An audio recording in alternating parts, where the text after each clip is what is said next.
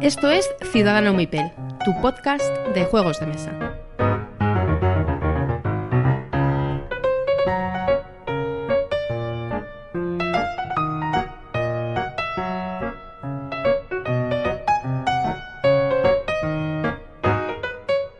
Hola y bienvenidos a Ciudadano el Mipel. Hola Miguel. Hola, hola, buenos días. Oye, hoy te noto diferente. ¿Por qué? Porque te veo directamente. Estamos, Sí, es verdad, es verdad. Estamos aquí en directo, bueno, no en directo, pero sí juntos en Reino del Norte, grabando por primera vez a la vez, los dos juntos, en, en la misma sala, claro. Sí, sí, como novedad estamos aquí grabando en el club Reino del Norte, que ya lo conoceréis muchos de vosotros, porque damos mucho la tabarra en Twitter hablando de él. Y aquí estamos en una sala que nos han cedido gentilmente unos roleros del club, a los que estamos muy agradecidos. Sí, estaban los chicos empezando una campaña de consejo de ladrones de Pathfinder. Bueno, desearos dos, feliz 2018 y empezamos con los entremeses. Así que nos escuchamos ahora mismo.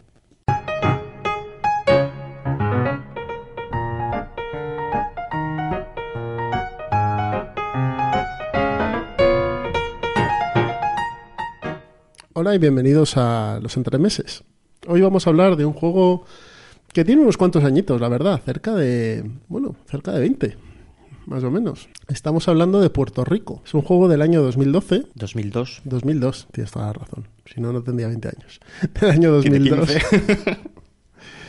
y editado por Alea y Ravensburger. Y, bueno, eh, editado, reeditado y contrarreeditado, porque por lo que he visto la BGG tenía como 6 o 7 editoriales diferentes. A, a ser un juego tan antiguo lo han reeditado varias. El diseñador es Andrea Seraf y por lo que he visto de él no tiene ningún juego que se haya acercado al nivel de Puerto Rico.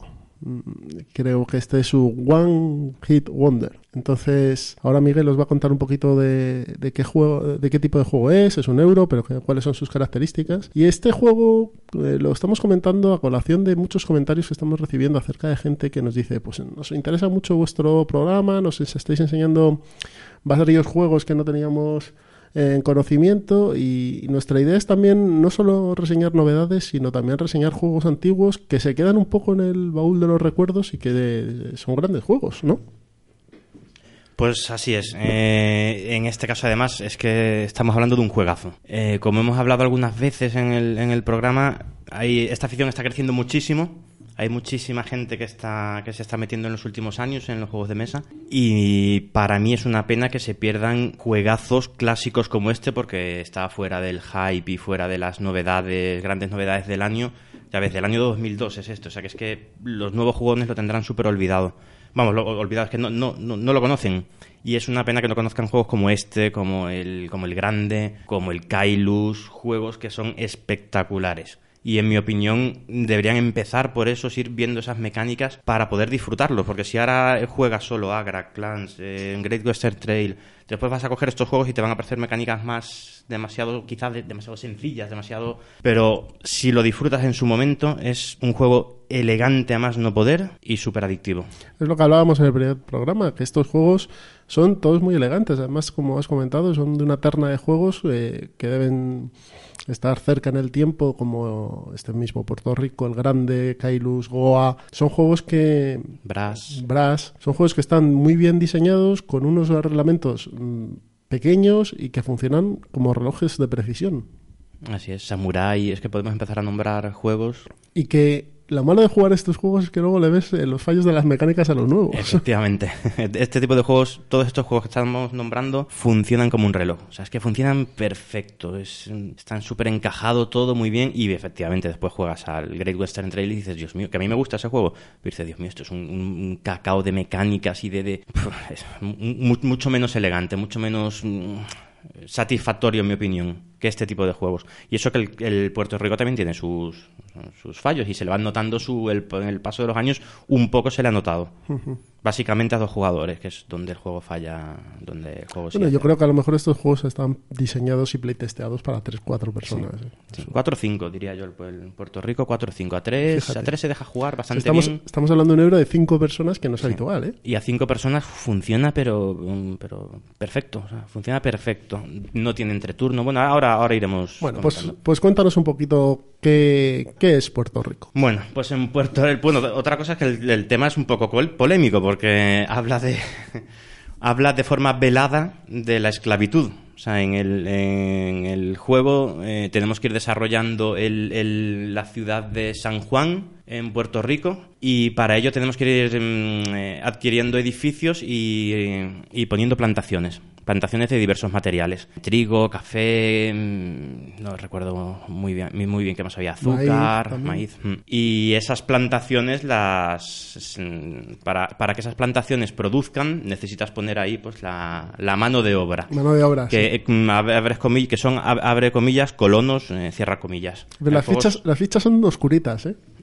sí, sí, ciertamente. Entonces eso, bueno, hay gente muy que es muy susceptible y bueno, no, no voy a entrar en polémicas. No, no, no, ni, ni, ni es el objetivo. Eh, y efectivamente, venimos a jugar y ya está. El juego tiene unas mecánicas geniales, funciona muy bien y nosotros los vamos a llamar colonos y con eso estamos tranquilos. Como lo ¿vale? llaman en el juego y chimpú. Y si no decimos que el tema del juego es que tenemos que colocar unos disquitos marrones en, una, en unos tokens y ya está. Y nos olvidamos del tema. Pero bueno, si os parece, vamos ya a, Adelante. a lo que son mecánicas. El juego básicamente es un, es un juego de selección de roles. Tenemos una serie de roles, seis roles diferentes básicamente. Y en cada turno, el, el turno va a ir. eh, Bueno, tenemos un jugador inicial que va a ser el gobernador y a partir de ahí cada jugador va a seleccionar un rol y se va a ejecutar ese rol que selecciona. Entonces, el jugador, bueno, ahí, ahí es, ya os digo, seis roles.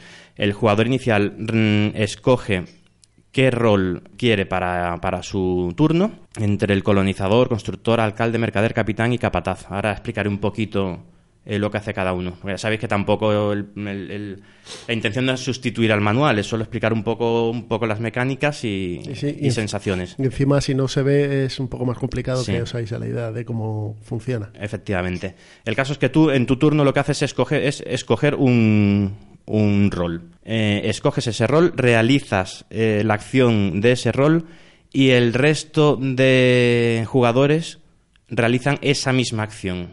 Todos, por turno. Entonces dirás, bueno, pues qué gracia tiene esto, si al final todos realizan lo mismo. Bueno, pues la gracia viene en- de dos puntos que es lo que hacen que esto sea, que funcione muy bien. El primero es que el que, el que escoge ese, ese personaje tiene un privilegio. Es decir, si tú coges el colonizador, por ejemplo, con, el que puedes eh, poner plantaciones nuevas en San Juan, como al haber seleccionado tú ese rol, además de, de poder poner esa plantación, tienes un privilegio, que en este caso es, pues, puedes sustituir esa plantación por una cantera, que te da, otros, te da otras cosas. Entonces, eso, cada, cada personaje tiene un privilegio que solo lo puede activar el que escoge ese rol. Y lo segundo, lo más importante es que tú escoges el tempo de, la partida. Tú escoges el momento en el que a ti te viene genial coger el capitán, por ejemplo, que es lo que te va a dar puntos de victoria, y a tus mm, adversarios de, de partida les puedes destrozar vivos absolutamente si escoges, eh, o sea, si se escoge un rol determinado en un momento que a ellos le viene mal. Entonces tienes que estar con un ojo en tu, en tu, en tu tablero de jugador y con otro en los de los demás para ver.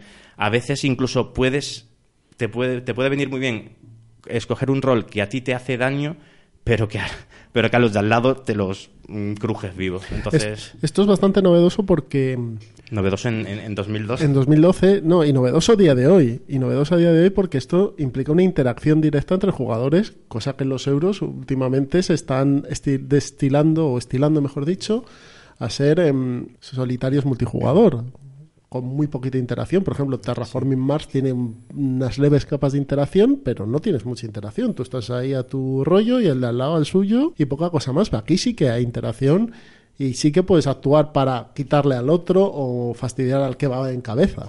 Eso sí que es novedoso dentro de los euros que hoy en día se ven. Sí, sí, sí, sí. No es una, además es una interacción mm, sutil, no es, no es directa de que tú puedas a- a- mm, eliminarle un edificio de su, de su ciudad o quitarle colonos. Pero es una interacción porque tú puedes hacer que tenga, que se vea en la obligación de entregar unas mercancías o en la obligación de generar unas mercancías cuando no le viene bien. Sí, sí, la interacción es es muy, muy, muy fuerte. Muy bien. Entonces, bueno, pues os cuento un poco por encima. El, juego, en el juego tú tienes un tablero de, de jugador, cada jugador tiene su tablero y no hay un tablero, no hay un tablero de juego.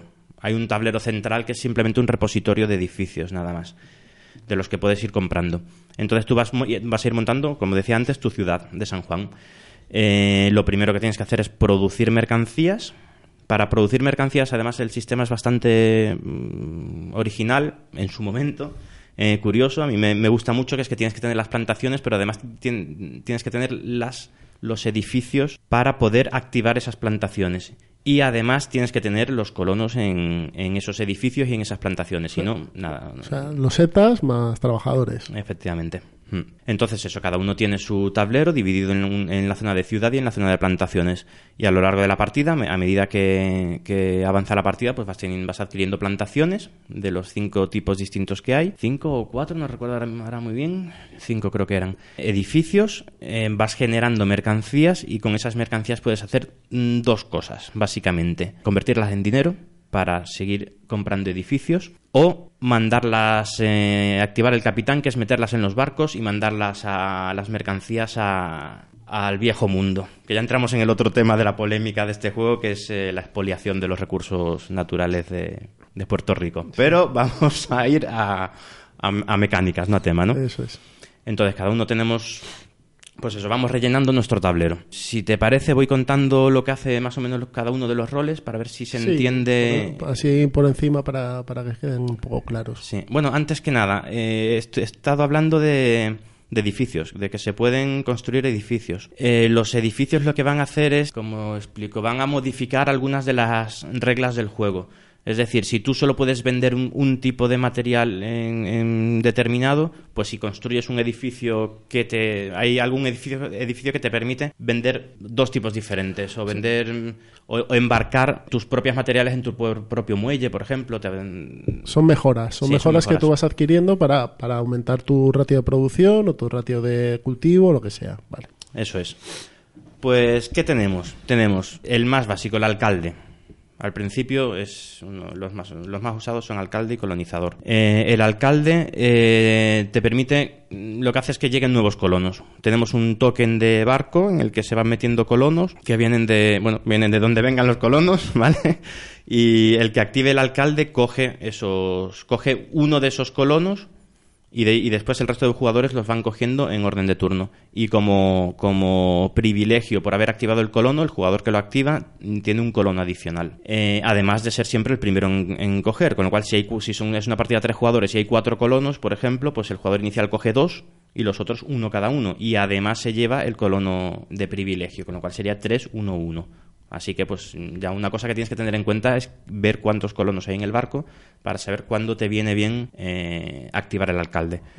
Luego el colonizador. El colonizador se, se, usa nada más empezar porque es, el que te da poder coger nuevas plantaciones y, realizar plantaciones en San Juan, que es con lo que vas a conseguir eh, mercancías. Hay que decir que eh, las plantaciones que puedes cultivar o que puedes poseer, mejor dicho, son limitadas. No puedes tener todas las plantaciones que tú quieras. De hecho, tienes que hacer una pequeña gestión de cuáles son los productos que tú vas a cultivar y luego a manufacturar. Efectivamente. Tienes 12 huecos para plantaciones y eso, eso es lo que hay. No las puedes quitar. Exacto. No las puedes quitar. De hecho, es muy habitual que a veces se activa el colonizador y algún jugador no coge plantación. Prefiere no cogerlo porque no hay una, en la reserva no hay ninguna plantación disponible de lo que tú quieres y prefieres esperar a que la reserva vaya, la reserva vaya cambiando y tenga pues azúcar, por ejemplo. Entonces eso sería el colonizador. Luego tendríamos el constructor, también el constructor, pues sencillo, el constructor lo único que hace es hacer, edificios. hacer edificios. Tú escoges al constructor y puedes construir un edificio. Después el resto de jugadores construirán también su edificio, ¿vale? Y el privilegio es que los edificios te cuestan un, doblón menos. En el colonizador, por cierto, antes no comenté que el privilegio es que puedes construir una cantera. La cantera se coloca también en las zonas de plantaciones y te permite eh, comprar edificios más baratos. Si tienes una, cantera, te cuesta un doblón menos. Bueno, tiene alguna regla más, pero bueno, básicamente es eso. Tercero, eh, el capataz. Una vez que tú tienes montado ya con tu colonizador, tienes plantaciones, con tu constructor tienes edificios para procesar esas plantaciones y con tu alcalde le has puesto colonos para trabajar. Pues ya lo siguiente es el, el del látigo. Activas el capataz y produces mercancías produces las mercancías que, que, tengas disponibles en tu tablero. Sí, eh, recolectas en las plantaciones eh, los productos en bruto o en, las, en los edificios los productos manufacturados, ¿no? Sí, realmente bruto es el maíz nada más. El resto tienes que tener la plantación y además, por ejemplo, puedes, puedes una, tener una plantación de azúcar, pero si no tienes la azucarera, ese azúcar no, generas azúcar. Vale. Vale, pues con el capataz generas, generas esas mercancías todos los jugadores. Recuerdo que es que cuando se activa un, un, rol, todos los jugadores ejecutan ese rol en orden de turno. Pero el que lo ejecuta se lleva el beneficio de, de, ese rol. Eso es. Que en este caso del capataz, pues simplemente que toma de la reserva un barril adicional de lo que produzca.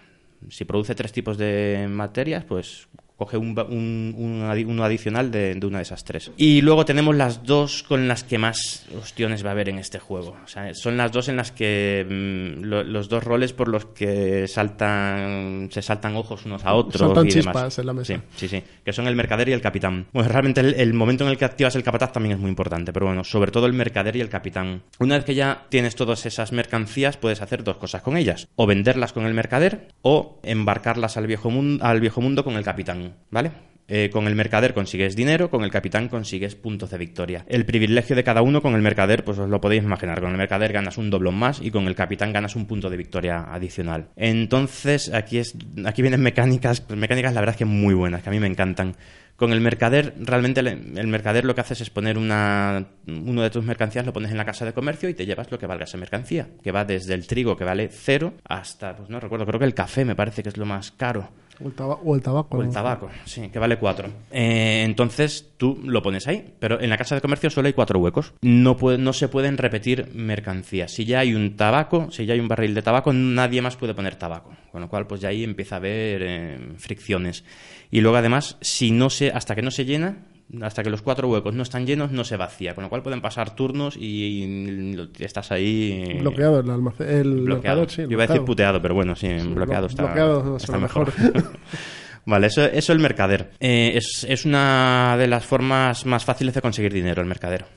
Eso sí, tienes que renunciar a algún, alguna mercancía que te podría dar puntos de victoria. Y luego donde vienen ya las hostias finas son, es, con el capitán. O sea, con el capitán es cuando envías mercancías. Tú las mercancías, para enviar mercancías dispones de tres barcos, ¿vale? Tenemos tres barcos y hay cinco tipos de mercancías, recordamos. Eh, cuando metes mercancías en los barcos, cada vez que metes una mercancía por cada barril que metas, te llevas un punto de victoria. Pero ahora hay unas normas que, bueno, muy, muy buenas, muy buenas, vamos a dejarlo ahí, que son, cada barco solo puede tener un tipo de mercancías, nada más. Una vez que alguien mete un café, un barril de café en ese barco, ya solo puede entrar ahí café. Otra cosa que es que si, si tú puedes meter una mercancía en un barco, tienes que meter esa, una mercancía en, en, el barco, no puedes pasar.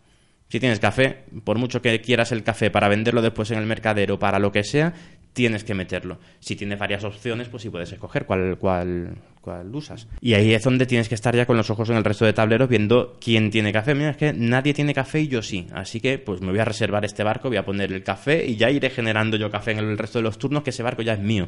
Ya el resto no puede, no puede meter café ahí. No ser que uno de repente se ponga a hacer café y te, te levante la merienda. O que sí, sí, sí, efectivamente. O que tenga un muelle, un muelle propio, que bueno, eso es uno de los edificios con los que puedes, que puedes ir mejorando. Eh, y lo tercero también que hace que sea muy bueno, que es que una vez que termina, una vez que los barcos, bueno, los barcos no zarpan hasta que no se llenan por completo, con lo cual, igual que con la casa de comercio, pueden pasar varios turnos con barcos a medio llenar. Pero una vez que termina la fase de del capitán, es decir, una vez que todos los jugadores han metido en los barcos todas las mercancías que pueden, y además se van haciendo rondas hasta que todos han metido todo lo que pueden. Pues todo lo que te queda en tu reserva lo pierdes, excepto un único barril. Solo te puedes conservar un barril.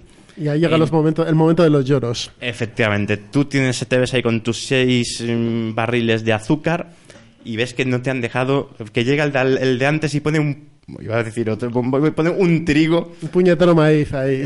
un maíz en, el único barco que quedaba libre. Y te ves tú con tus maravillosos seis de, no sé qué dije, café, tabaco, lo que sea, azúcar. que, pues, que te los vas a comer tú, porque eso, ese azúcar se pierde. Hemos hablado de que en la acción del capitán mm, ganas puntos de victoria, pero este juego se gana por puntos de victoria, no por dinero. Sí, sí.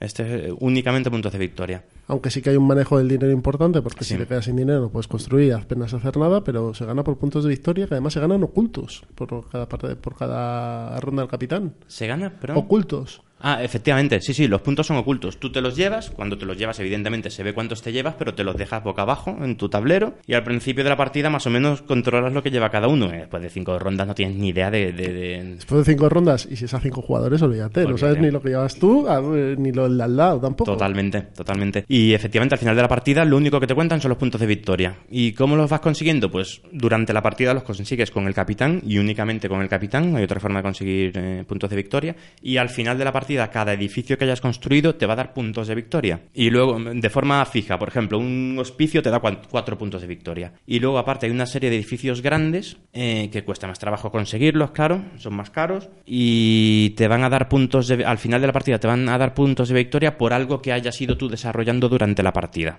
Por ejemplo, la fortaleza. La- He ido, he ido a escoger precisamente otro de los polémicos. La fortaleza te da un punto de victoria por cada tres colonos que tengas tú al final de la partida. Si tienes 30 colonos, pues te da 10 puntos de victoria. Pues así hay una serie de edificios. También, como hemos dicho con las plantaciones, el- en el tablero individual la- en los espacios para edificios eh, son finitos también. Eso es. Es decir, no puedes construir todos los edificios que quieras. Primero porque por dinero te va a ser complicado y luego porque los espacios mm, no dan más para no, dan más que para 8 edificios, 10 máximo si usas los grandes que ocupan dos espacios en vez de uno. Sí, eso es. Tienes 12 huecos y, y es lo que tienes que gestionar. 12 huecos. Cada edificio, cada edificio ocupa un hueco, excepto los grandes que ocupan dos. Así que sí, al final tendrás, mm, puedes tener 10 edificios, más o menos. Eh, no los puedes quitar, pero sí los puedes mover. A los edificios en tu tablerito los puedes mover cuando quieras. Y las plantaciones también. Hay otro rol que son los buscadores de oro, que simplemente te da un doblón, ¿vale? Tú escoges ese, ese, rol, a veces no te conviene coger nada de lo que hay disponible, coges el buscador de oro y te llevas un doblón, y en este caso el resto no, no se lleva nada, ¿vale? No se lleva, no, se, no, hace nada. Entonces, eh, siempre se meten buscadores de oro de forma que haya siempre mm, tres roles más que jugadores. Si juegas a cinco jugadores, por ejemplo, como hay seis roles, pues metes dos buscadores de, ojo, de, de oro. Si juegas a cuatro jugadores, pues metes uno. Si juegas a tres no metes ninguno. Y si juegas, si juegas a dos ya son reglas diferentes. A, a dos es, otro juego. De forma que al final de la partida, o sea, al final del turno, siempre van a quedar tres, al final de la ronda, perdón, van a quedar tres roles sin usar, tres personajes sin usar.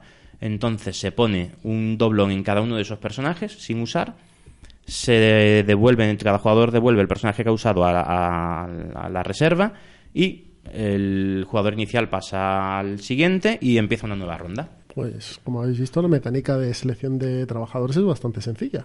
Sí, sí. Y encima tiene el aliciente de que si algún rol se queda un poco parado, eh, ganas dinero al escogerlo. Sí, de- hay, hecho- veces, hay veces que tienes que escoger un rol que no te conviene porque no tienes dinero y necesitas el dinero que está colocado en ese rol. Efectivamente.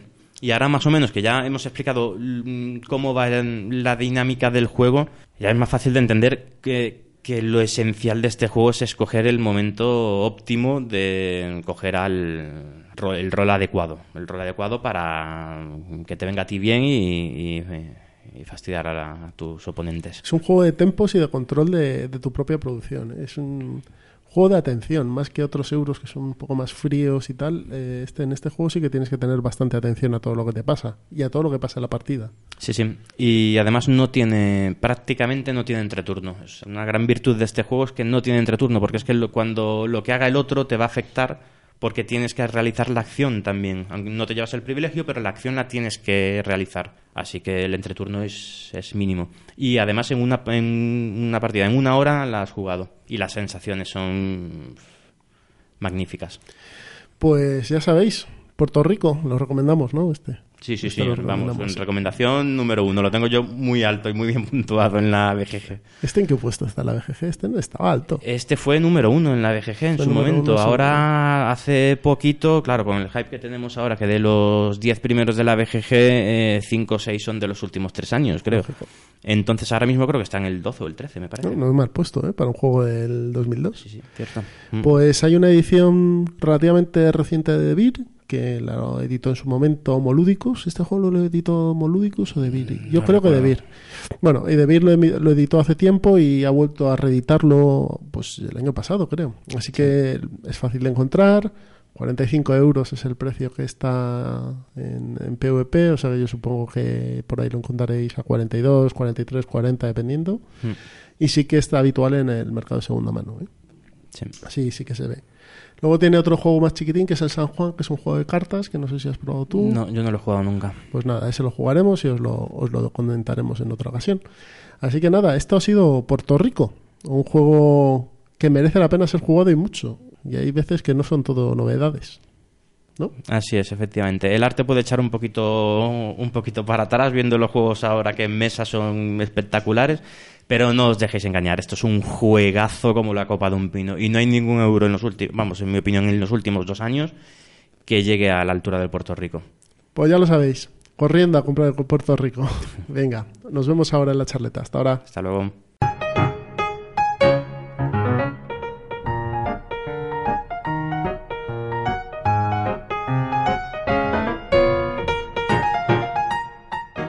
Bienvenidos a la charleta. Eh, aquí se nos ha colado un polizón en, en la sala. Hola, hola a todos, ¿cómo estáis? Bienvenidos a... ¡Ay, que no, No. que me he equivocado de podcast! No, no estamos en la Yayo Cueva. Aquí tenemos a Alejandro Torío de Jugando con los Abuelos. Hola Alejandro, ¿qué tal? Estupendamente, ya ves, he venido al club a echarme una partidita y os veo grabando y digo, pues oportunidad para colarme, porque a mí lo del micro me gusta más que a un tonto un lápiz, macho.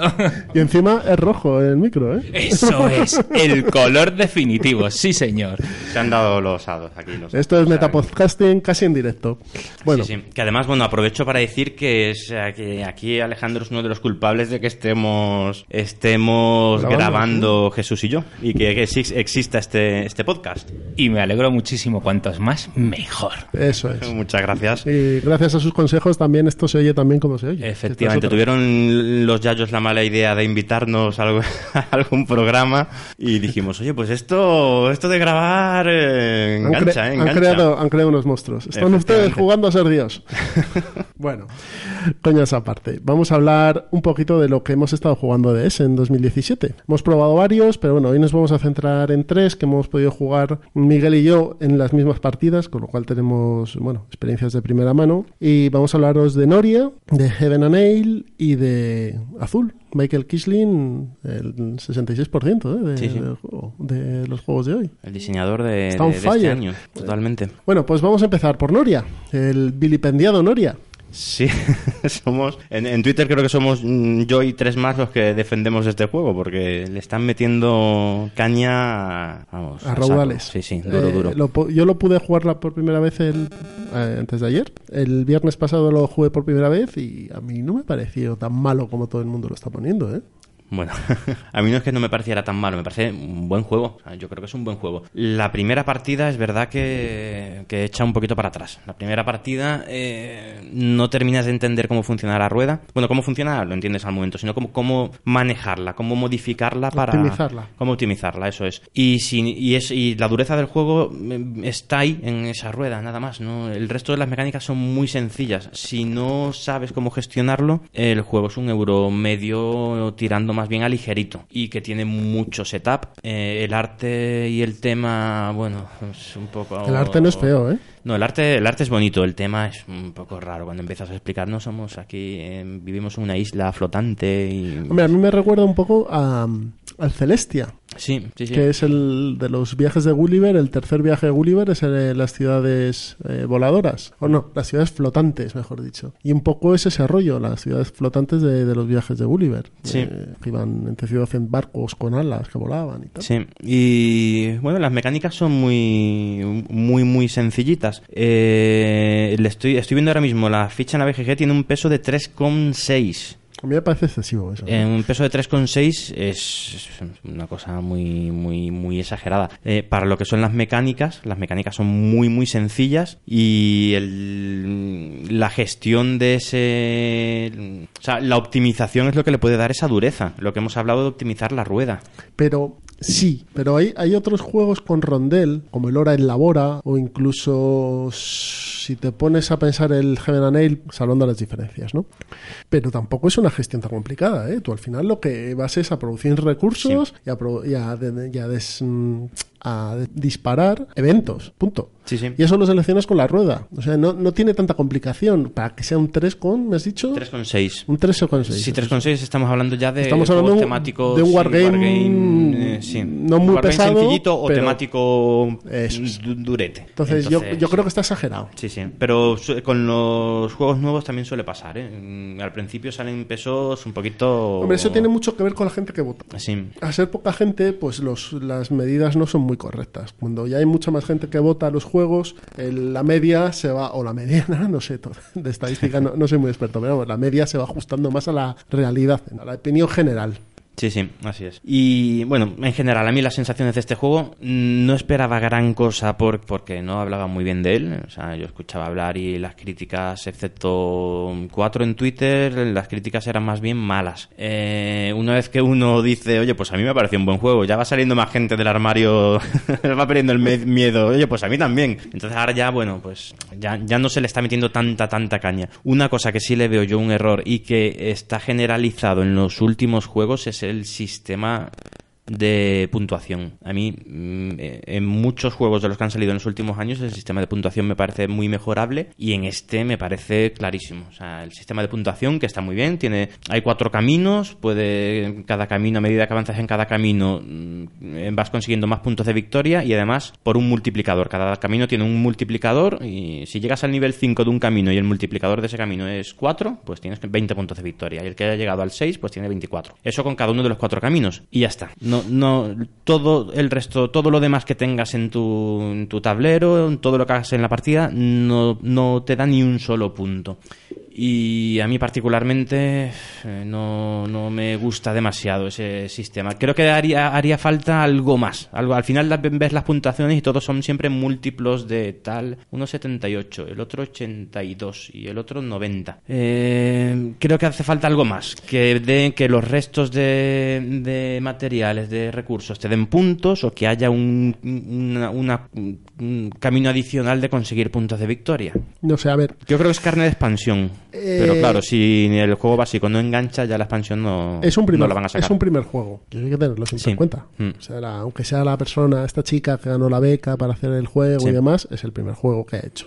Eso es una cosa. Y otra es que tiene el problema, como tú dices, que la puntuación no es evidente. Con lo cual, a lo largo de la partida tú vas haciendo acciones, pero no sabes para qué, porque no lo ves muy bien reflejado en la fase de puntuación. Que es algo que le pasa quizá a Agra también, porque tiene un sistema parecido de, de ir subiendo escalones y demás. Agra está mucho más depurado que este juego, esto está claro, en ese sentido, pero es algo que yo veo que, Y- que no es evidente cuando estás en, en partida. No está, hay veces, hay, euros que tú sabes a lo que tienes que ir, que por ejemplo el siguiente que vamos a hablar, sabes a lo que tienes que ir y vas a por ello, Sí. pero en este no. En este, como hay tantas cosas a lo mejor que hacer, te pierdes un poco en el objetivo fundamental o cómo optimizar tu estrategia para, para eh, mejorar en el track de puntuación. Quizá, pero al final, o tienes cuatro tracks. Al principio de la partida ves más o menos lo- los recursos que hay. eh, según cómo llegue tu turno, pues vas a escoger una isla, otra, tal, vas a hacer algo. Y ya desde el principio vas a decir, pues voy a ir a por el tercer camino. Y voy a ir sobre todo a conseguir cosas para el tercer camino. Y ahí vas, o sea, ahí vas encaminando tu partida. Después el de al lado va a ver que tú estás empezando a mejorar los multiplicadores de ese camino y dice, pues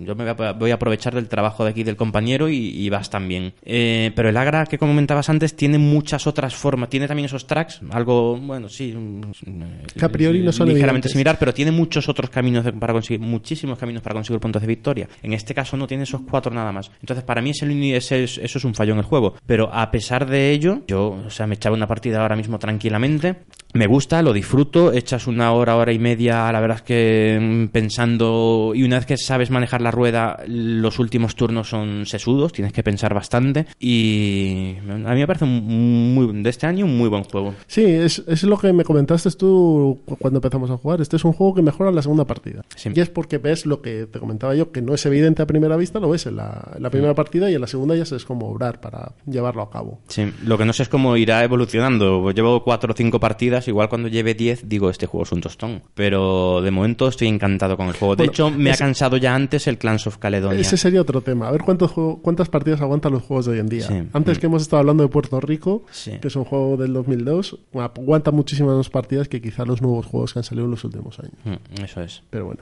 Bueno, el siguiente vamos con el primer Kisling, que unos lo consideran un grandísimo juego y otros lo detestan. Y estamos hablando de Heaven and Ale, cervecita y cielo. Bueno, ese título no puede ser malo. Por mucho que... Un juego que va de cerveza, de hacer cerveza. Cerveza encima Ya- de, de abadía. Sí, tiene algunos puntos ganados, tiene ya a priori. Bueno, pues este es un juego con un rondel. Un rondel más que con un rondel, con un circuito, diría Sí, yo. sí, sí. Más que un Mm. rondel es un circuito. Es una selección de losetas y, y activación de, de recursos. No de recursos, de activación de esas losetas para mover unos recursos y luego hacer un, un- un cálculo final que dicen que vive mucho de los juegos de Quinicia. Sí, sí, sí. Tiene un aire de. de- sí. A ese tipo de. Son, son muy, muy matemáticos. Son, son unos juegos muy de cálculo. Sí.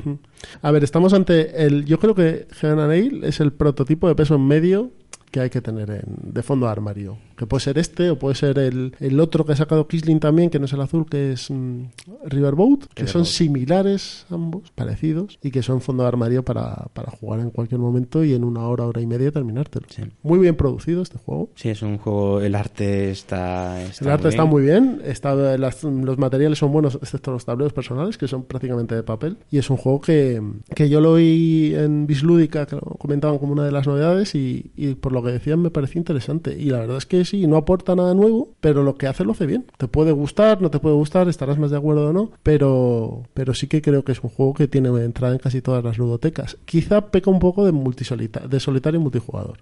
Sí. sí, pero bueno, tiene su interacción. Hay muchas peleas por. Bueno, es una interacción indirecta. Para muchos, mm, mucha gente me va a meter caña aquí porque eso no es interacción. Quitarle la acción a tus oponentes no es una interacción. Pero en este caso, que es un circuito, eh, yo creo que ahí sí lo hay. O sea, muchas veces, yo, o sea, en, en esta ronda necesito este. Necesito un- una loseta amarilla de valor 3. Pues es que me hace falta como el comer y es lo único, además es lo único que puedo pagar. Y solo está en la segunda mitad del, del tablero. Pues digo, ¿qué hago? Espero, voy cogiendo antes estas otras cosas eh, y mm, cojo esa loseta. Es que estos buitres de aquí me la van a quitar y al final dices, mira, es que pierdo medio turno, pero me voy a coger mi loseta que quiero para que el resto no me las quiten. O hay algo, algo más potente y dices, eh, voy a por ello en mi turno, aunque me salte esta... Los discos, los discos de activación de Efectivamente, y que eso los- fue lo que me los faltó el otro día, que yo con los discos de activación, yo, ¿por qué esta gente está cogiendo tantos discos de activación? Yo voy, voy a generar mercancía, voy a generar, generar, a generar, y al final Sí. una- genera una mierda. Entonces, bueno, es un juego que yo creo que es un, un estándar de, de- como antes eran los, los temas musicales, un estándar. Es un medio, mm,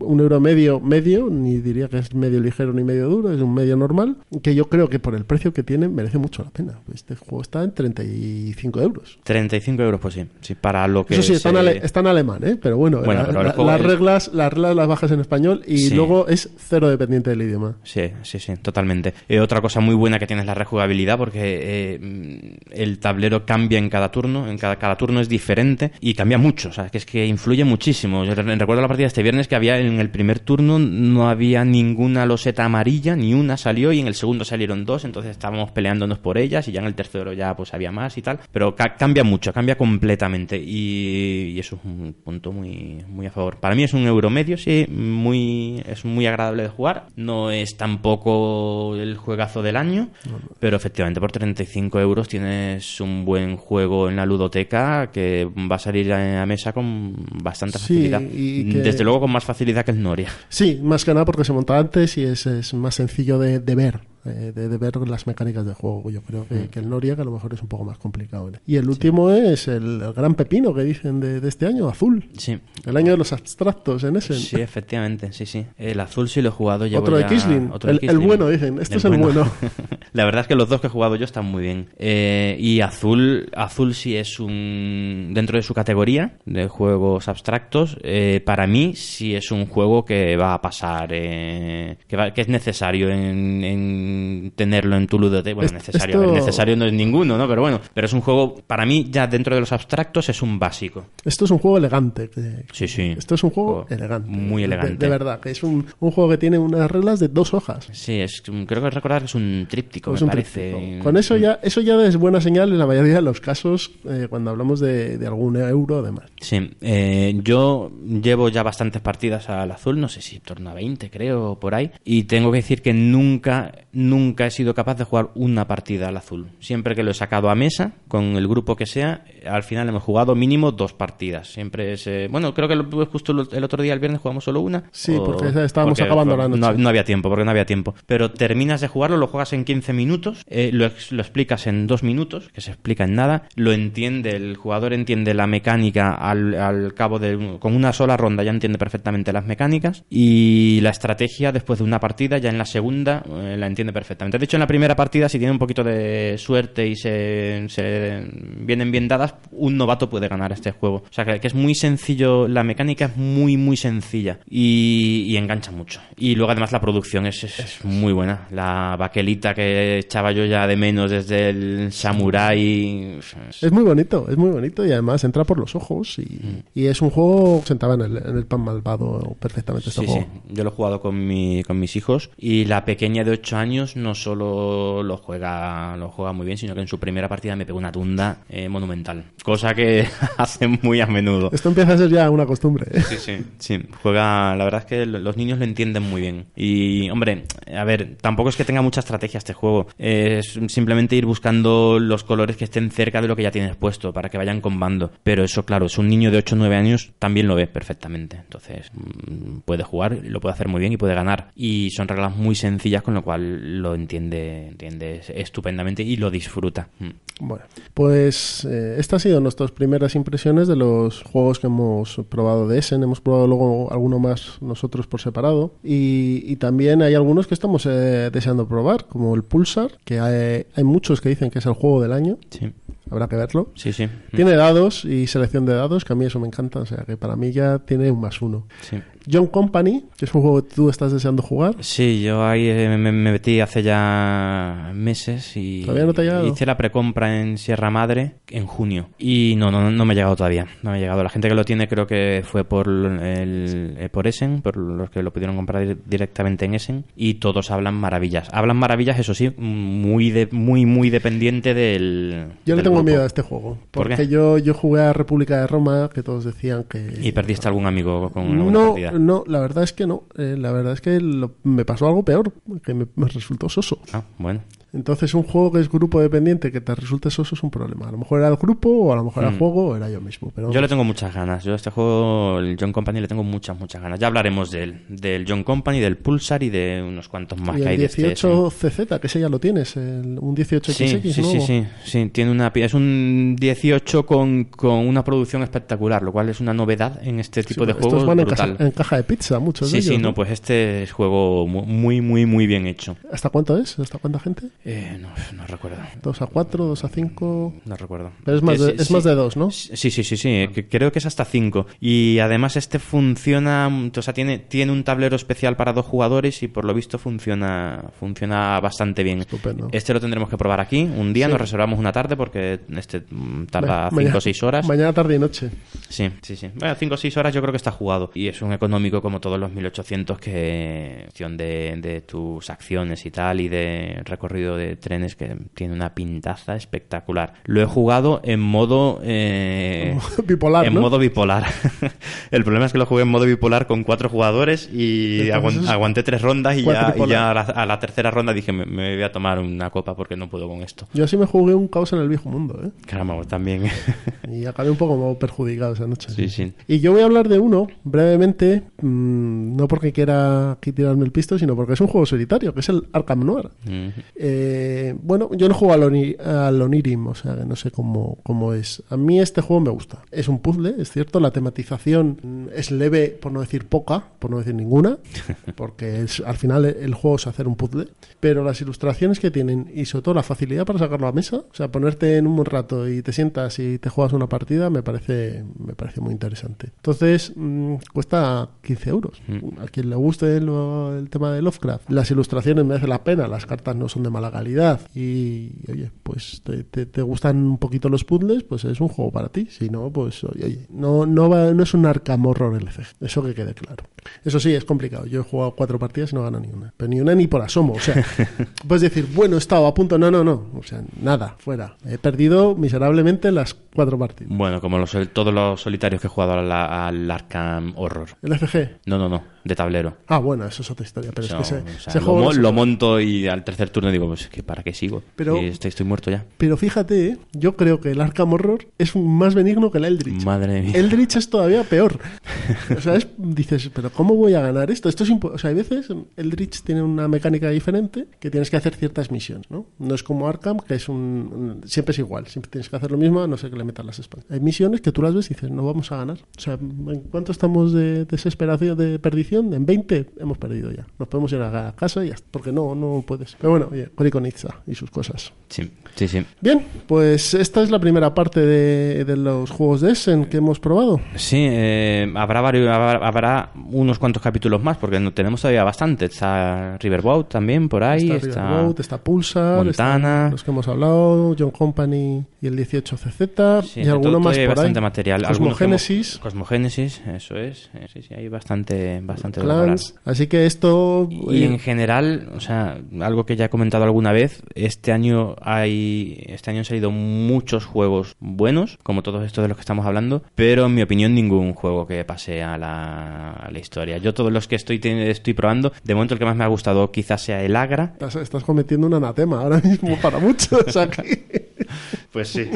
Pero yo creo que dentro de un año o dos años, eh, desde eh, este Essen, voy a tener azul y Agra. No creo que tenga más. Otro que me ha gustado mucho y que a ver si hablamos algún día también es el fotosíntesis. también, también. Y lo terminaré vendiendo porque no encuentro con quién jugarlo. Los jugones de culo duro ven arbolitos y no, no esto, esto qué es esto para los niños. Los niños lo ven y dicen, ah, qué guay, voy a jugar a este. Juegan y al, al cuarto de hora dicen, yo esto no, no, no, no puedo con este juego. Es demasiado complicado la estrategia y no, no y los niños le echan para atrás. Entonces, Sí, es que es un juego que es engañoso, porque parece que es para niños, pero sí, no lo es. efectivamente. O sea, yo cuando. Mm. cuando yo lo estuve viendo dije, uff, esto, esto no. Pues bueno, lo que quería deciros era que esto, eh, estos programas los haremos de vez en cuando, ¿vale? Sobre todo cuando vayamos, vayamos probándolos y, y tengamos un número decente de juegos que, que comentar y, y durante todo este año hasta el en que viene. Eso Que es. como nos quedan 10 meses prácticamente, Sí, pues eso es. mira, A ver si seguimos a este ritmo de cada tres semanas X, pues... eh, Aprovecho para decir que os mantengáis todos atentos porque en los próximos programas eh, tenemos preparadas eh, sorpresitas. Sí, sí, ¿Lo dejamos sí. ahí o decimos... No, no, al- tenemos sorpresas. Tenemos- hay sorpresas, hay sorpresas que seguro que os van a Hay gustar. sorpresas y novedades, sobre todo. Sí, sí. Bueno, pues pasamos a la mesa de pruebas. Hasta luego. Hasta ahora.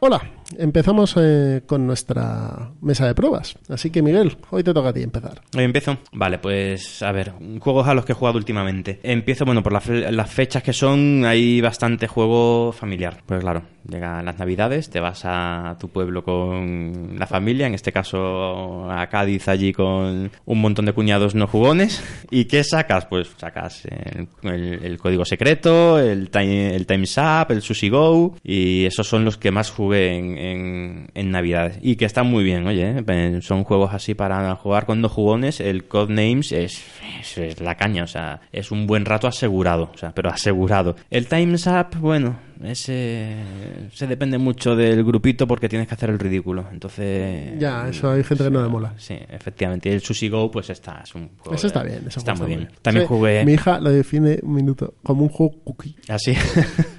pues sí, es un juego cookie. Otro que jugué, y además jugué por primera vez, no lo había probado, es el Machicoro. De ir haciéndote tu, tu, tu ciudad, cada jugador se hace su ciudad y tal, con cartas. Está bien, es un juego, también es muy, muy ligerito para jugar con no jugones. Y oye, pues pasas un buen rato, que cuando te juntas con los hermanos, los primos, cuñados y tal, es muy difícil sacar juegos que, que enganchen y que pasen una buena, un buen rato. Y que en las siguientes navidades no te odien, ni te eviten, ni nada. O sea que, bueno, en este caso además no lo saqué yo el Machicoro, no lo tengo. Y bueno, quitando eso de, de, de los juegos navideños, he jugado mucho al Clans of Caledonia. Bueno, mucho, he jugado unas cuantas partidas. Está... Y es un juego que, bueno, mm, la primera partida dices, oye, esto está, está curiosote. Pero me ha cansado muy pronto. A las pocas partidas ya decía, esto es otra vez lo mismo, ya no me termina de apetecer sacarlo. Es muy bonito, el juego es bonito en mesa, la verdad es que es muy bonito. Es, mm, pero me falta todavía, eh, todavía no lo he jugado a 4, que es, o sea, todo el mundo dice que como funciona mejor el juego es a 4, que tiene más interacción y tal. Entonces estoy deseando jugarlo a 4. A cuatro comentabas que tenía bola de nieve. Sí, mucho, mucho, a mucho. cuatro puede ser tremendo, ¿eh? Mm, Sí, el juego son cinco turnos y tiene mucho, mucho efecto, mucho, mucho bola de nieve. Pero bueno, tengo ganas de, o sea, todavía le voy a dar unas cuantas oportunidades al Clans of Caledonia. Muy bien. Sí. Y luego dos juegos, he jugado mucho a dos que es de todo menos novedades. Uno es el Arkham Horror, que, que me... Pero no el SCG, no, no, el, no, el de no, tablero. el de tablero, el de tablero, el de pelearse con las reglas. El del setup infernal. Eh, sí, pero bueno, el setup, eh, sabe, uno se le organiza la caja y al final no es tan, tan infernal. Una vez que te organizas la caja con tus cajas de clavos y tus eh, historias, eh, se saca rápido. Y es que el, el tema de Lovecraft es que me mm, ca- cada, vez me gusta más. O sea, es un, es un, es un ambiente, es ambiente opresivo, decayente, decadente. me encanta. Años Sí, 20. es muy buen juego, Mm. muy buen Y el juego es muy bueno. El juego es muy bueno, sufres eh, muchísimo y, y me encanta, funciona perfectamente. Hombre, es un cooperativo y es un cooper- cooperativo sin, sin nada oculto. Es decir, quiero decir, cualquier cooperativo se puede jugar, es un solitario, vaya, se puede jugar. Puede jugar tú solo con un, dos, tres o cuatro investigadores. No es como el Mansiones que es cooperativo, pero tiene la parte de, de la locura que, que, que impide que se pueda jugar en solitario con varios investigadores. En este caso no, no, no es así, es diferente. Entonces lo disfrutas mucho y, eh, y lo disfrutas ahí sufriendo en, Este, en este juego tiene una cosa muy buena. Y es que la caja básica es tremendamente rejugable. Sí, le faltan eh, cartas de encuentro. Las cartas de encuentro, o sea, vienen nueve por cada barrio y... mm, Y te digo el porqué, porque Eldritch Horror, que es la modernización de Sí. juego, el de Cory Konitsa, la caja básica era una castaña. Tenías que, de hecho, te tenías que comprar la expansión de Saber Olvidado para meter cartas y que tuviese una, un- el mismo tamaño que tenía Arkham Horror Mm. de inicio. De ¿no? inicio. Este, hombre, sí, sí. O sea, se juega muy bien. Yo he jugado unas cuantas partidas y prácticamente no he repetido eventos. Y es un juego que hay que tener mucho ojo con las expansiones. Pues no te puedes volver loco y meter Sí. una expansión de tablero más una de caja pequeña, porque entonces es injugable. Sí. Entonces, Sí, eh. Pero bueno, es un juego, es un clasicazo, coño. Sí, sí, sí. Es un, es un juego buenísimo. Es un juego muy, muy bueno. Te lo pasas en grande. Y, y sufres y eh, muy bien. Y el otro al- clásico, gran clásico al que he jugado mucho últimamente es el Agrícola. Otro en el que se sufre. Sí, pues sí, pero no tanto como en el Arkham. Este, hombre, le pasas hambre de vez en cuando, tal, tienes que mendigar y... Pero bueno, pero, pero es un juego... O sea, es que pasan los años y el Agrícola sigue siendo un juego brutal. O sea, Esta es el- brutal. eh, la, obra magna de Rosenberg. ¿eh? Sí, en mi opinión sí. Este o Caverna. Bueno, Caverna al fin y al cabo es este mismo juego, pero, pero 2.0. Sí, mm, sí, un- 2.0. Pero, pero yo creo que este es el top que el- Es un juego toca pico y ya está. magnífico. Y a mí particularmente la nueva edición, que hay gente que no le gusta porque lo simplifica, pero... Pero ¿qué simplifica? Porque Quita, ha quitado muchas cartas. a- el, el viejo tenía ya tantos mazos que había un poco de, de caos, eh, que si el mazo holandés, el mazo tal, y había interacciones entre cartas. Pero la que se- mecánica esencial del No, juego- las, me- las mecánicas son las mismas. Pues Entonces, Las mecánicas son las mismas. Han sacado una, una edición familiar que sí que es más. vale, pero eso es la, familiar, la edición familiar, pero hay una Sí. edición del, del 2016, creo que es, que es la Sí, última. Sí, sí. Esa, es, la- esa es la que tengo yo ahora mismo. esa es la, de- la de- que le de- han dado un lavado de cara. Sí, eso es. Y le han quitado un jugador, que es algo también que mucha gente no le ha gustado. Antes era para 5, la caja básica, y ahora, y ahora es para 4. Pero bueno, 4 me parece un número perfecto para jugar. Eh, y además escala muy bien, muy bien. Y la edición nueva tiene unos... una- el tablero principal se forma así con un puzzle que según el número de jugadores lo añades y está, y funciona muy bien. Y el juego es una maravilla. O sea, ese juego obligatorio. O sea, es un juego básico. Fenomenal. Bueno, pues empiezo yo. Eh, jugué al Mondrian otra vez. Esta vez no hubo discusión en casa. Eso sí, jugamos con gente de fuera, con lo cual se, se cortaron. y nada, ya hablamos con él- de él el, el programa pasado. Sí, creo que sí. Eh, hablamos de Mondrian. He jugado a Potion Explosion, que se lo han traído a los Reyes mi hija, a mi hija los Reyes, perdón, y me parece un juego estupendo. Sí, con niños es muy bueno. Muy bueno. Las canicas les encanta. Lo cogen a la primera además. Sí. Jugué a uno de los de Dungeons and Dragons, que estuvimos hablando el, el programa pasado de los Dungeon Crawlers. Jugué a la ira de Asardalon. Eh, ju- son juegos muy buenos, los de Dungeons and Dragons. Sí. Muy, se montan muy rapidito, eh, muy cooperativos 100%. La inteligencia fi- artificial es simple, pero funciona. Y merece la pena jugar. Y además son de los típicos que te puedes jugar dos aventuras en una tarde. Mm. Porque no son muy grandes, la- no son muy complejas. ¿no? Entonces, bueno, te las haces y, y rapidito. Y tú eres muy fan, además, del Sí, universo sí, de sí, Andy. sí, sí, sí, sí. Y además tiene unas miniaturas de leche. pues ya está, si funciona bien y tiene plástico bonito, pues pa. Además tiene un miniaturón gigante eh, que eh, es- están muy bien. Son caros, pero están muy bien. Y bueno, y luego ya hemos hablado antes de los que hemos jugado aquí, de Honoria, Azul, Heaven and Nail. Entonces esto ha sido todo, todo lo que he estado jugando en los últimos días. He intentado colar un Secret Hitler, pero me he dado palo al final. Ah, yo, bueno, tengo uno, uno, sí tengo uno que decir. ¿Cuál? Eh, que jugamos el viernes, el Ponzi. Nunca había jugado al Ponzi. Ah, el Ponzi Sim, ¿no? Vamos, es muy divertido. O sea, muy, muy, muy divertido. Es un juego sobre estafas piramidales en el que desde la segunda, tercera ronda dices voy a petar, voy a petar, pero, o sea, es que tengo que buscar a- tengo, tengo que buscar otra estafa porque, porque ya no tengo dinero para pagar a mis acreedores, así que tengo que sacar dinero por donde sea. Yo no, yo no jugué, pero os vi jugar.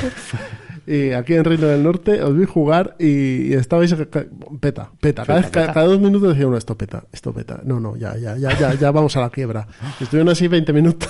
Sí, sí, agarrándote con uñas y dientes y bueno, vas aguantando hasta que efectivamente, de hecho el juego, el, el- el- el mecanismo para dis- disparar el final de partida es que, que un, un jugador pete. El jugador, en el momento que un jugador eh, se va a la bancarrota, se acaba la partida.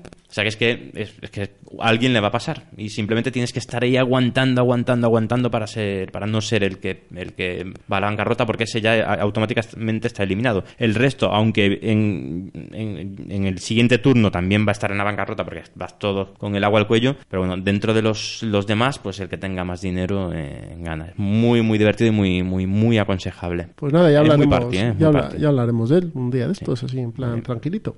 Bueno, pues ahora pasamos a la estrella. Vamos a por el plan malvado. Así que os oímos ahora. Venga, un saludo.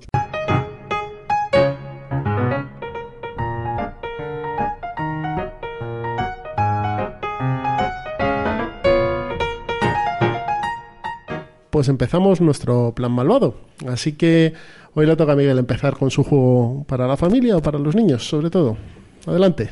Bueno, pues hoy vamos a dar un poquito ya, un poquito, un, un pequeño salto. Pasa al siguiente nivel, ¿no? Siguiente nivel, sí, sí, todavía son juegos muy sencillitos, pero esto ya es un euro, un euro que da, da gusto gu- jugarlo. Da gusto jugarlo a pesar de los años y de los juegos a los que vaya jugando, este sigue apeteciendo sacarlo a, a- sacarlo a mesa. Estoy hablando del, del Stone Age. Un euro de colocación de trabajadores y gestión de recursos, eh, muy sencillo, con bastante azar y un juego que, que los niños pillan la mecánica enseguida. O sea, este un niño de o sea, con 10 años mm, lo entiende perfectamente, pero ya con 8 eh, a este juego puede jugar perfectamente. Con un niño de 8 años puede jugar este juego. Lo que pasa que hay algunos puntos del juego que necesitan cierta ayuda. Las cartas eh, les son un poquito más complicadas a ellos, a ellos de entender. Pero este juego, un niño de 8 años que ya está acostumbrado a jugar a otros juegos más sen- sencillitos, que ya tiene detrás un, o sea, Un fondo, un fondo jugón conocimiento, ahí, de, pues un niño de 8 años eh, juega. Vamos, yo, la mía, la pequeña, este juego ju- juega. Y como ya es un euro, ellos ven que es un euro ya, es un juego ya más, más serio, más juego, más de mayor, más... mm, Es, es que les encanta, claro, les encanta. El juego es bonito a más no poder. o sea, es Sí, sí. juego- ¿Este es el ilustrador de Agra? ¿Y de Noria? Pues no lo sé, la verdad. Si no lo es, se parece. Sí, sí. Eh, verdad. la- la- las ilustraciones son muy bonitas. sí. Tenemos aquí delante ahora el mismo- tablero. Sí, estoy buscando ahora mismo el, el- en la caja, pero no. Bueno, aún así los, las ilustraciones son bonitas. Pues sí, sí, sí. Michael- Michael, Menzel, Michael Menzel, efectivamente. Michael Menzel, pues ya sabéis. Sí. Es un juego muy, muy, muy bonito. Una cosa. Miguel, este también lo recomiendo a la gente para iniciar a gente a los euros. Sí. Sí, sí, eso es. Es, un, es, que es un euro de libro, o sea, es muy un, un euro. Y además, eh, las mecánicas están integradas en el juego de forma est- estupenda, en mi opinión. O sea, muy, muy buena. Que tiene mucho azar, sí, sí, tiene, tiene mucho azar como pide el tema. Y sabes que, a ver, hay, hay, hay temas que, que necesitan azar. Siempre pongo el ejemplo del Neandertal. El Neandertal tiene muchísimo azar, pero es que el tema lo pide a gritos. O sea, tú mandas a tus cazadores a cazar eh, eh, mamuts y pueden, pueden llegar cinco, puede llegar uno, puede no llegar ninguno. O sea, eh, con las manos vacías o pueden llegar llenos de. según cómo se dé la caza, ¿no? Pues en este juego también hay, hay mucho de esto. Y aún así es un azar en el que siempre puedes contro- controlar tú. Tiene, tiene, tiene su punto de push your luck, o sea, de buscarte tu, tu suerte. Tiene mucho dado, pero como ya sabéis, eh, eh, el azar es muy alto. O sea, si un juego tiene un dado, el azar va a ser mucho más alto que si tiene 20 dados. Al final, una tirada de 20 dados va a ir siempre a una media. Eh, aquí pasa un poco eso. El juego es una, es un- una colocación de trabajadores. Tú empiezas con tus cinco, tu tribu, con cinco trabajadores, y tienes que ir, a- tienes que mandarlos a por recursos. El más básico, al final de cada turno tienes que dar de comer a tus trabajadores, así que a tu tribu. Tienes que conseguir comida.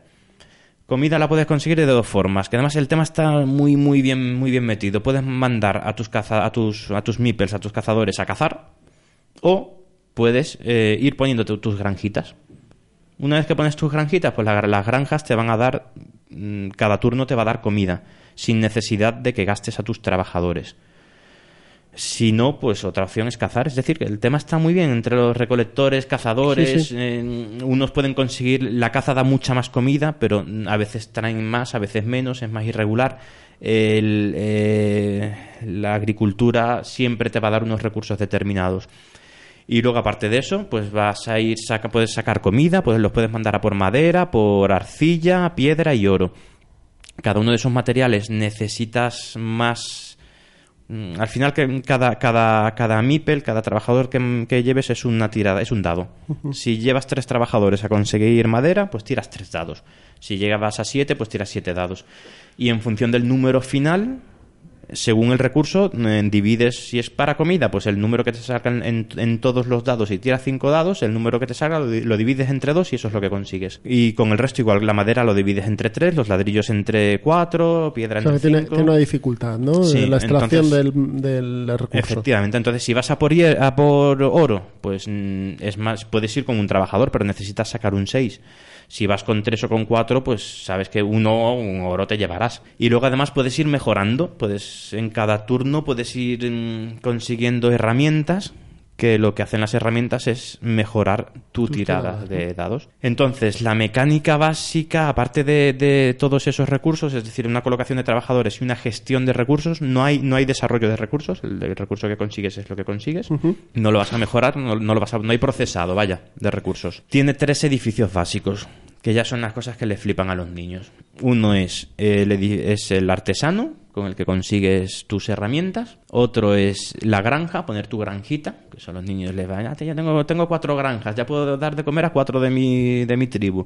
Y el tercero que es la choza, que metes tú dos meeples en la choza y salen, Salen tres, salen ¿no? tres. Y eso ya los niños, claro, ya eso está, la- está, está muy gracioso. Así vas reproduciéndote, tu tribu va aumentando, vas teniendo más meeples y también más gente a la que, a la que alimentar. ¿Y qué se juega en, en cierto número de rondas o hay que, algún desencadenante de final de hay, partida? Sí, sí, hay una forma de disparar el final de partida que, se- que es cuando se acabe el mazo de cartas o de, los de, lo- Mazos de de los mazos edificio, de, ¿no? de edificios, sí, de tokens de edificio. Mm. El juego, aparte de todo lo que he explicado, tiene, mm, para conseguir puntos de victoria, al final lo que tiene son eh, dos formas principales, que son las cartas y los edificios. Tienes cuatro mazos de edificios, de tokens de edificio, y te los vas construyendo. Eh, cada edificio lo compras con unos materiales determinados, con piedra, con ladrillo, con lo que sea. Tú te lo compras, colocas tu MIPEL encima para comprártelo eh, y lo haces. Lo, lo compras y te lo pones en tu tablero. Eso te va a ir dando puntos. Y luego las cartas, ca- siempre en cada partida va a haber activas cuatro cartas. Cada una, mm, o sea, la- la- va a haber una carta que te cuesta un recurso, dos, tres y cuatro recursos. Sí, lo estoy viendo ahora ahí en el tablero. Eh, a medida que se van comprando, va a ir cada carta va a, ir, va a ir yendo a la derecha de forma que se va abaratando. La carta que antes vale 4, pues ahora después va a valer 2, 1, según lo que se vaya comprando. Que eso ya, pues ahí tienes una. un- Para los niños viene muy bien una cierta gestión del riesgo, de. eh, voy a. Pues esta carta me viene muy bien, pero me vale 4. me espero un turno y. o me la van a quitar. Bueno, pues los niños aprenden mucho con estas. Sí, sí, todo, eh, todo lo que es mm. el, el movimiento, el drafting de cartas, bueno, no es un draft, el movimiento de cartas Pero en bueno, un sí, mercado, sí. Eso les gusta mucho porque ven, ven movimiento y eso les encanta, y encima Sí. luego le permite evaluar si sí o si no, gestionar sus propios recursos Sí, internos. Es, es exactamente la misma mecánica que hay, por ejemplo, en, en los Paxes, en Pax Porfiriana y Pax Renaissance. van corriendo. O sea, y en este, o sea, es la misma mecánica, es, y está, está, está bien. Y luego cada carta tiene dos zonas, una que te da un, bueno, esto sí que es muy clásico, la zona superior, bueno, creo que es la superior, te da un, un beneficio instantáneo cuando compras la carta y la parte inferior te da unos puntos al final de la partida. Eso es uh, un clásico. Y algo también se, se me pasaba importante, es un colocación de trabajadores, pero no colocas tu trabajador y realizas la acción. ¿Vale? Sino que colocas tu trabajador, luego el de tu izquierda coloca el suyo, va, se va formando la ronda, vuelve, vu- te vuelve a ti la ronda y colocas otros trabajadores, el número que quieras de trabajadores los vas colocando siempre en un sitio y así se va completando la ronda. Cuando todos los jugadores hayan puesto todos sus trabajadores, entonces se va activando uno por uno, va activando sus meeples. Vale, vale, O sea vale. que no, O sea, que es para crear mayorías hasta cierto punto de manera bueno, muy, muy, de muy ligero, pero crear Mayoría. mayorías para lo que has dicho tú, la consecución de, de- de los dados. Sí, pero al final sí, sí. O sea, no, no le estás empujando al otro, porque el otro, aunque esté en, en el mismo sitio que tú, también va a hacer Va, la acción. efectivamente, va a tirar. En cada zona tienes siete, siete huecos para Pero, siete meeples. pero tú puedes decir, de- decir en un momento, pues mira, mm, voy a poner aquí tres y allí dos y luego cambiarlo porque te interesa a lo mejor mm, coger el oro en vez de la madera. Sí, en otro turno. Sí, sí, sí. Sí, porque una vez que pones los meeples en el tablero no los puedes. se pueden mover. No se pueden mover. En cada zona de producción puede- se pueden poner un máximo de 7 meeples, con lo cual, pues bueno, pues siempre puedes fastidiar al al lado diciendo, viendo que necesita madera, y me voy a poner yo mis 7 meeples en la por madera, de forma que él ya no lo pueda conseguir. Pero bueno, realmente no tiene mucha. O sea, eso no lo vas a hacer. Tú vas a lo tuyo y interacción tiene, po- tiene poca. No es un juego de mucha interacción, más que quitar acciones. ¿Este está disponible? ¿Se puede comprar? Eh, creo que sí. Creo que sí, ¿no? Este- sí, este juego, Este de Devir, está, está en es- español, es de Devir. Sí, Devir y es un básico de Devir. Yo de supongo que lo seguirán eh, reeditando o reimprimiendo. Reimprimiendo. Sí, estos ya sabes, ellos tienen su fondo y van sacando. Mm. Y la partida dura en torno a una hora. Es decir, ya es pues lo que comentaba al principio, es un nivel ya un poquito más Sí. eh, superior. Y, y que también, aparte de, ya sabéis que esta sección está centrada en, en- en niños, pero bueno, eh, también se le puede enseñar a una persona que no haya jugado nunca a un euro o que no haya jugado nunca a un juego de mesa moderno. Mm. Sí, sí. La El- verdad es que yo lo estoy viendo y estoy, estoy, estoy bastante alucinado con el tablero porque es precioso. sí. Eh, Eso ya atrae, eso ya es un punto a favor, ¿eh? es muy bonito. Y sobre todo está en español y lo que ha contado Miguel, eh, tiene unas mecánicas sencillas y, y creo que Sí. incluso como juego de entre partidas también puede estar bien. Sí, yo de vez en cuando lo sacamos a mesa porque es un euro ligerito que muchas veces apetece una cosa de que tampoco te dejes los sesos. Claro. O sea, apetece, sí, sí, muy, muy, muy a menudo apetece. Eh, y otra cosa que quería comentar es eh, con los niños el tema de los dados y la suerte. Eh, ya lo he dicho en otros, pro- en otros programas. Yo creo que es, es importante eh, que tenga azar porque si, si siempre pongo el mismo ejemplo, pero bueno, si le pones a un niño un Kailus, eh, da igual, o sea, le vas a ganar. O sea, es que no tiene opción de ganarte. Un niño de 8 o 10 años, bueno, 8 o 10 años al Kailus tampoco va a poder jugar, pero no, o sea, es que no le dejas opción a un juego muy sesudo, a un niño no le dejas la opción de, de, de de- ganar. Un niño si no gana al juego, eh, una partida la aguanta, dos también, a la tercera empieza a decir, "Eh, no quiero, no quiero, juega al no sé qué. Entonces, juegos en los que hay azar, puedes hacer muy bien la partida, pero bueno, pues mm, puedes tener unas malas tiradas y tal, y al final, pues eh, aunque lo hagas bien, puedes, puedes no llevarte la partida. Entonces, se distribuyen mucho las victorias, y al ser tan sencillo el juego, un niño, o sea, es que pueden ganar perfectamente. De hecho, la, la propia acción de tirar los dados ya les gusta. Claro. O sea, ya coger los dados y tirarlos, a ellos ya les, les encanta. Sí. Con lo cual, ya todo lo que va relacionado en un juego con el azar y los dados les, les, les motiva mucho más que, como decía Miguel, algo muy, muy sesudo. Y bueno, también no puedo hablar de este juego sin comentar su producto estrella. El cubilete, ¿no? El cubilete, el genuino, lo veréis en la BGG, seguro en la BSK, comentarios sobre el genuino cubilete de auténtica piel de escroto de mamut. Eh, oledlo porque llegaréis a esa misma Luego, conclusión. mira, luego, luego Miguel hace un- una foto y lo subimos ahí a la cuenta Sí. de Ciudad Nomi. Eh, mola mucho, eh, mola mucho, pero eh, sí. Se le ve nuevo, ¿eh? Ese cubilete está... Sí, pues tiene uso, eh, tiene, tiene, tiene Pues, mucho pues- uso. pues la piel de escroto de mamut aguanta, duro, aguanta duro. bien. bien, pues nada, como, como hemos estado hablando, esto es Stone Age de Beer, está accesible en español y para, para niños de 8 años en adelante que hayan jugado ya alguna cosita más y sobre todo también para gente que queráis enganchar a la afición, que es un muy buen juego. Pues si estábamos hablando de un euro ligerito, pero, pero accesible y, muy bien hecho, vamos a pasar ahora a otro juego que es el que voy a hablaros yo, que es el Sushi Go Party, que es un juego de draft de cartas. Eh, esta es la segunda versión, había una versión anterior que era el Sushi Go, pero este, el Sushi Go Party, te incluye también un tablerito para contar los puntos y para ver el menú. Básicamente eh, se reparte una cantidad de cartas X dependiendo del menú, con varios platos. Al final el- lo- la temática del juego es que tú vas a hacer un menú de sushi. Entonces vas a, a juntar varios platos. Sashimi, eh, Gyozas. edamames, tempura, bueno. Pues todo esto en diversas combinaciones, si tienes dos de una te dan X puntos, si tienes tres te dan otros, si tienes cuatro a lo mejor te penalizan. Dependiendo de las combinaciones, que vienen muy bien explicadas, tú vas haciendo tus menús eh, en tres rondas. Y al final puntúas tu ronda de menú más los postres que hayas ido cogiendo. En el sistema de juego hay una mano de cartas inicial que será, depende de los jugadores, pues serán 10, 8 o 6. Y eso se va pasando al resto de los jugadores que van a coger una carta y van a pasar el mazo. Desvelarán la carta que, que han jugado, que será parte de su menú, y, al siguiente, y en el siguiente turno cogerán el mazo que le pasa el otro jugador y harán lo mismo.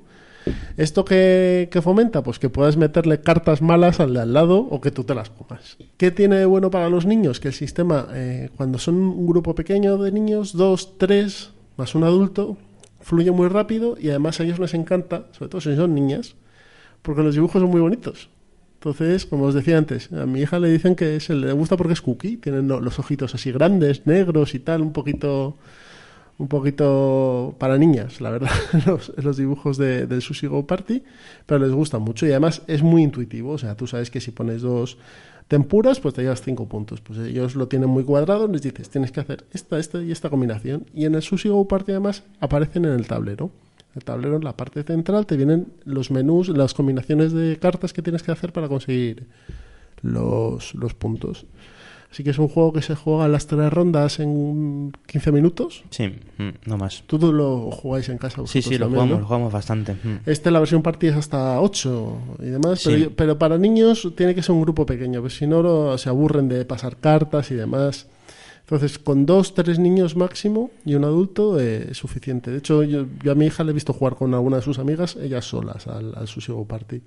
Es un juego que viene en una latita, que es muy cómodo de, de llevar y no es excesivamente caro. Este también es de Debir. Sí. Y está disponible, claro. Es, sí, por 25, Sí, creo. sí, este no, es. no es, no- está en, mm, vamos, en Amazon, en, en todos los Y lados. bueno, la- hay diferencia con el Sushi Go normal, además del tablero, que el tablero es- está bien por el tema de llevar la puntuación, no necesitas pa- eh, papel y lápiz como en el otro, eh, tiene bastantes más elementos, mu- muchos más platos. O sea, en, en el, el Sushi Go básico, el, el de siempre, tiene una serie, tiene un mazo, que siempre juegas con el mismo mazo, y en este puedes sustituir, eh, puedes, no sé, puedes sustituir el wasabi por eh, no sé qué, o el, Sí. el postre tiene cuatro o cinco tipos de postre, cuatro o cinco tipos y, y- y en cada partida puedes meter uno diferente. Sí, Entonces los más- palillos, la soja, la cuchara. también los extras también lo puedes ir cambiando. Entonces cada partida, eh, cada partida puedes cambiar. De hecho, el, el propio juego te trae como siete u ocho menús diferentes Eso que es. puedes jugar